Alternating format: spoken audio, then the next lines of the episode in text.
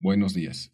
Este es el podcast informativo de Pancarta.p con las notas imprescindibles de Arequipa. Para hoy, jueves 27 de octubre.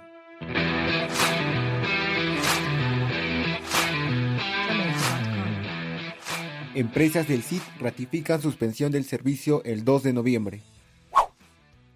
Plantean declarar en emergencia el sistema integrado de transportes.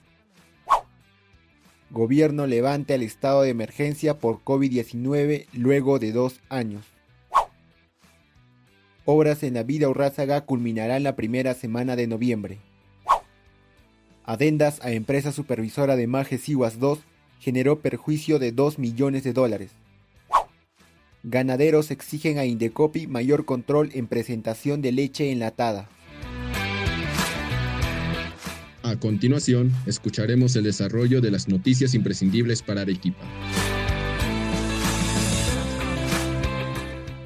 En conferencia de prensa, los representantes de las 11 empresas concesionarias del Sistema Integrado de Transportes ratificaron la suspensión del servicio del transporte urbano para el 2 de noviembre. Los empresarios señalaron que la suba de los precios de los combustibles y de los repuestos para sus unidades los afectó económicamente, el representante del consorcio Cono Norte, David Villanueva, mencionó que serían 1.800 unidades las que acatarían la suspensión.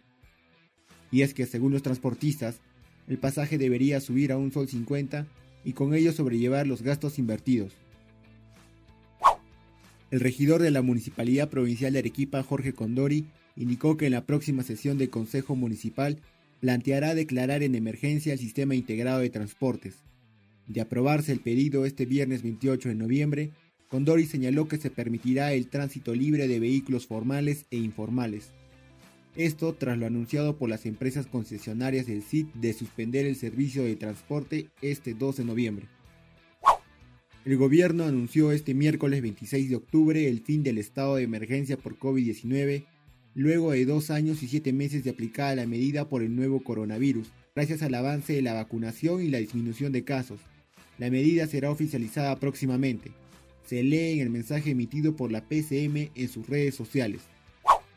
Las obras en la avenida Vidaurrázaga culminarían en la primera semana de noviembre. De acuerdo al ingeniero residente de la obra, Armando Febres, el retraso del proyecto se debe a la presencia de comerciantes ambulantes, además de las huelgas de los trabajadores de construcción civil, razones por las que paralizaron la obra hasta obtener las garantías necesarias. La Contraloría detectó que por los pagos del concesionario Majes 2, compuesto por las empresas Nippon Koi y Nippon Koi Latin American, el gobierno regional de Arequipa perdió más de 2 millones de dólares. Estos pagos se dieron en dos adendas firmadas entre 2018 y 2020. Además, la Contraloría detectó responsabilidad en 11 exfuncionarios del gobierno regional de la gestión de Yamila Osorio. El presidente del Consejo Regional de la Leche, Gianni Simoni, exigió a Indecopi y a Digesa fiscalizar los envases de leche enlatada para que esos no engañen al consumidor, ya que, según el dirigente, varios de estos tienen leche en polvo importada del extranjero, por la que se paga 2 soles 60 el litro, mientras que a ellos las empresas les da 1 sol 30 por esta misma cantidad. Y ahora vamos con las efemérides. Un día como hoy, 27 de octubre, en 1922, nace en Lima Victoria Santa Cruz, intérprete, compositora, directora teatral, investigadora y folclorista, fundadora de los grupos Cunamaná, Teatro y Danzas Negros del Perú. Autora de Hay que barrer, Zamacuecas, Los Tamaleros y Callejón de un solo caño. En 1950 se funda la revista Caretas, en 1952 se inaugura el Estadio Nacional de Lima, principal escenario deportivo del país.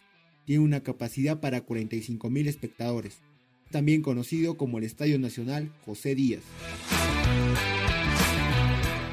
Este es el tiempo en Arequipa para hoy. En Arequipa tendremos el cielo mayormente soleado durante el día y no se esperan precipitaciones para hoy. La temperatura máxima será de 22 grados centígrados y la mínima de 10. Durante el día se esperan ráfagas de viento con una intensidad de 19 km por hora. Muchas gracias.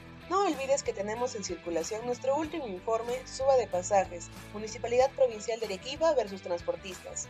Nos reencontramos mañana. Somos pancarta.p, periodistas haciendo su trabajo.